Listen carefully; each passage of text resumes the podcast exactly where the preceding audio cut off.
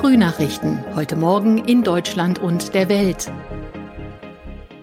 Es ist Dienstag, der 28. Dezember 2021. Herzlich willkommen zu unserem Podcast. Ich bin Zoe Tassovali. Schönen guten Morgen. Und das sind unsere Top-Themen heute aus Deutschland und der Welt. Corona. Bundesweit gelten ab heute einheitliche Kontaktbeschränkungen. Schwere Entscheidung. Bundesverfassungsgericht urteilt über Triage. Und Tipps vom ADAC. So kommen Sie und Ihr Auto sicher durch die Glätte. Mit deutschlandweit einheitlichen Kontaktbeschränkungen, auch zu Silvester, wollen Bund und Länder die befürchtete Omikron-Welle des Coronavirus aufhalten. Eine der Regeln, auch Geimpfte dürfen nur maximal zu zehnt zusammen ins neue Jahr feiern. Heute tritt diese Regel unter anderem in Nordrhein-Westfalen, Bayern und Hessen in Kraft. Andere Bundesländer hatten den gemeinsamen Beschluss schon in den vergangenen Tagen umgesetzt. Die Maßnahmen zielen vor allem auf Silvester. Wie schon letztes Jahr soll es keine großen Partys geben.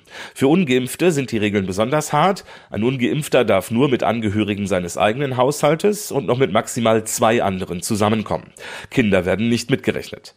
Bei den Kontaktbeschränkungen geht Hessen einen Sonderweg. Sie gelten hier nur für den öffentlichen Raum. Für private Treffen hat die Landesregierung lediglich eine dringende Empfehlung ausgesprochen. Auch was Bars und Clubs angeht, weichen Bundesländer von den ursprünglichen Verabredungen ab. Zum Beispiel in und Berlin bleiben sie geöffnet. Allerdings gilt Tanzverbot. Uli Reitinger, Berlin. Heute Vormittag will das Bundesverfassungsgericht eine Entscheidung zum Thema Triage in der Corona-Pandemie veröffentlichen. Geklagt haben neun Menschen mit Behinderungen und Vorerkrankungen. Sie wollen, dass der Staat genauer vorgibt, wie Ärzte und Krankenhäuser vorgehen müssen, wenn nicht mehr genug Betten für alle Patienten frei sind. Jan-Henner Reitze, wie ist dann die Triage bisher geregelt? Die Entscheidung liegt beim Ärzteteam, das gerade Dienst hat, wenn zum Beispiel zwei neue Patienten eingeliefert werden, die beide so schwer an Corona erkrankt sind, dass sie beatmet werden müssen, aber nur noch ein Beatmungsgerät frei ist, dann wird prinzipiell erstmal der Patient beatmet, der die besten Aussichten hat zu überleben. Mit einbezogen werden sollen nach medizinischen Grundsätzen aber auch alle Patienten im Krankenhaus, also auch die, die nicht wegen Corona behandelt werden. Wenn einer von denen die schlechtesten Überlebenschancen hat, kann es theoretisch also auch dazu kommen, dass dieser Patient ein Beatmungsgerät freimachen muss. Mussten oder müssen solche Entscheidungen wegen Corona in Deutschland schon getroffen werden? Ja, Allerdings ist die Triage eine Situation, die schleichend entsteht. Patienten werden zum Beispiel früher wieder von der Intensiv auf die Normalstation zurückverlegt, als es bei einer weniger überlasteten Station gemacht werden würde. Operationen von beispielsweise chronisch Kranken werden verschoben. Kurz gesagt, es bekommen nicht mehr alle die bestmögliche Behandlung. Diese Situation hat Corona in vielen Krankenhäusern verursacht. Beim Thema geht es also nicht nur um die ganz harte Entscheidung, welcher von zwei Patienten darf weiterleben und welcher muss dem Tod überlassen werden werden. Worum genau geht es jetzt in der erwarteten Entscheidung des Bundesverfassungsgerichts? Im Grundgesetz steht ja, niemand darf wegen seiner Behinderung benachteiligt werden. Das Verfassungsgericht entscheidet, ob genauere gesetzliche Vorgaben her müssen, damit dieser Grundsatz bei der Triage nicht verletzt wird. Medizinisch gesehen kann eine chronische Erkrankung oder auch eine Behinderung ja als etwas bewertet werden, das die Überlebenschancen auf der Intensivstation mindert, egal ob der betroffene Patient wegen Corona oder aus anderen Gründen behandelt wird. Das Gericht Gericht muss entscheiden, ob das okay ist. In großen Teilen des Landes herrscht heute Glättegefahr. Es hat schon einige Unfälle gegeben und es gilt für Autofahrer natürlich, besonders vorsichtig zu fahren. Tipps gibt es jetzt vom ADAC. Sprecher Andreas Hölzel erklärt, was Autofahrer schon vor der Fahrt beachten sollten. Grundsätzlich ist es im Winter ratsam, Eiskratzer, Handbesen und Abdeckfolie für die Windschutzscheibe im Auto zu haben. Auch die Scheibenwischanlage muss stets mit ausreichend Frostschutzmittel aufgefüllt sein. Das Auto muss komplett von Eis und Schnee befreit werden. Das ist vorgeschrieben und nur wer gute Sicht hat, kann auch schnell reagieren. Außerdem dürfen hinterherfahrende Autos nicht durch herabfliegenden Schnee oder Eis gefährdet werden. Vorsicht ist vor allem beim Lenken geboten. Worauf muss ich denn genau achten? Es geht beim Fahren auf Schnee und Eis darum, keine ruckartigen Lenkbewegungen zu machen. Kommt das Fahrzeug auf gerader Strecke trotzdem ins Schleudern, dann muss man auskuppeln, bremsen und schnell, aber gefühlvoll gegenlenken. ESP, also das elektronische Stabilitätsprogramm, hilft beim Stabilisieren des Autos. Reagiert das Fahrzeug nicht mehr, dann hilft nur eine Vollbremsung. Und wie reagiere ich, wenn ich bei Glätte einen Unfall baue? Im Grunde ist es nicht anders als bei einem anderen Unfall. Man sollte als erstes die Unfallstelle absichern, Warnblicker einschalten und dann das Warndreieck in einem Abstand von 50 bis 100 Metern aufstellen.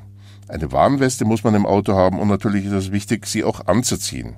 Gerade bei Glätte ist es lebenswichtig, noch vorsichtiger zu sein und sich selbst und andere Fahrzeuginsassen auch in Sicherheit zu bringen. Mit dem neuen Jahr treten einige neue Gesetze und Änderungen in Kraft. Erstmals seit sieben Jahren gibt es in Deutschland wieder eine Tabaksteuererhöhung.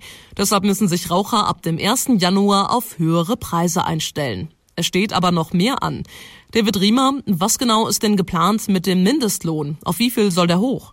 Ja, also bisher lag der Mindestlohn ja bei 9,60 Euro pro Stunde. Mit Beginn ähm, des neuen Jahres geht es im ersten Schritt auf 9,62 Euro hoch und äh, zum 1. Juli wird dann nochmal was draufgepackt, sodass der gesetzliche Mindestlohn dann bei 10,45 Euro pro Stunde liegen wird. Die neue Ampelregierung hat sich in ihrem Koalitionsvertrag aber auf ein weiteres Plus verständigt. 12 Euro Mindestlohn pro Stunde, das steht drin im Koalitionsvertrag von SPD, Grünen und FDP. Nach der Anpassung soll eine unabhängige Kommission aber über mögliche weitere Steuererhöhung entscheiden. Auch das steht drin im Koalitionsvertrag. Wie heftig wird uns denn die CO2-Steuererhöhung erwischen? Ja, bisher waren ja 25 Cent je Tonne ausgestoßenem Kohlendioxid fällig. Im neuen Jahr sind es 30 Cent. Das wirkt sich unter anderem auf die Spritpreise aus, offenbar aber nicht so stark wie Anfang 2021. Das äh, Jahr ist ohnehin das teuerste Tankjahr seit 2013. Da kostete in den ersten elf Monaten ein Liter Superbenziner Sorte E10 im Schnitt über 1,50 Euro. Wahnsinn. Wie der ADAC berechnet hat, Monat müssen sich die Autofahrer bei Benzin und Diesel durch den erhöhten CO2-Preis auf ungefähr anderthalb Cent pro Liter mehr einstellen. Heißt, das Autofahren wird auch im neuen Jahr erneut teurer. Hoffentlich behält der ADAC recht und der Aufschlag wird nicht so heftig wie 2021. Am 1. Januar gibt es, wie bereits gesagt, erstmals seit sieben Jahren wieder eine Tabaksteuererhöhung in Deutschland.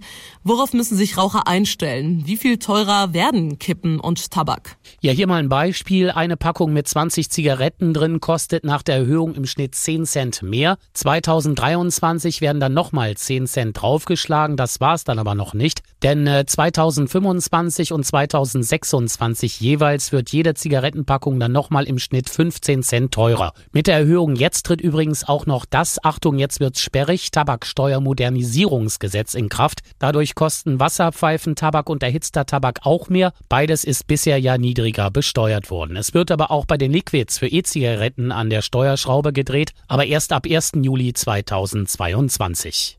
Thema alte Führerscheine. Einige werden die in neue Karten umtauschen. Betroffen sind zunächst diejenigen, die zwischen 1953 und 1958 geboren sind.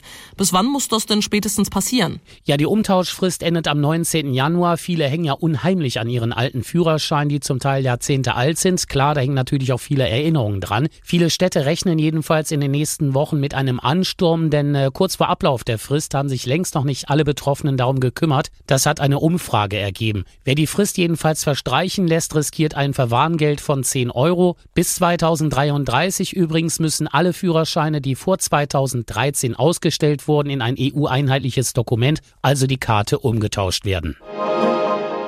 Und zum Schluss noch eine kleine bunte Meldung. In einer Wohnung in Beindersheim, das ist im Rhein-Pfalz-Kreis, haben Knallgeräusche für einen Polizeieinsatz gesorgt. Ein Vermieter hat die Beamten am zweiten Weihnachtsfeiertag alarmiert und von dem Knall aus der Wohnung eines Mieters erzählt. Die Streife kam dann an und tatsächlich hat der Mann mehrere Silvesterböller gezündet in seinen vier Wänden, um, Zitat, seinen Vorrat des letzten Jahres aufzubrauchen. Das sollte man definitiv nicht nachmachen.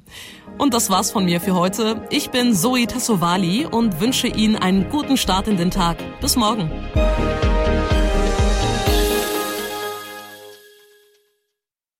Das waren die Frühnachrichten. Mehr Infos und unsere lokalen Top-Themen auf aachenerzeitung.de und aachenernachrichten.de.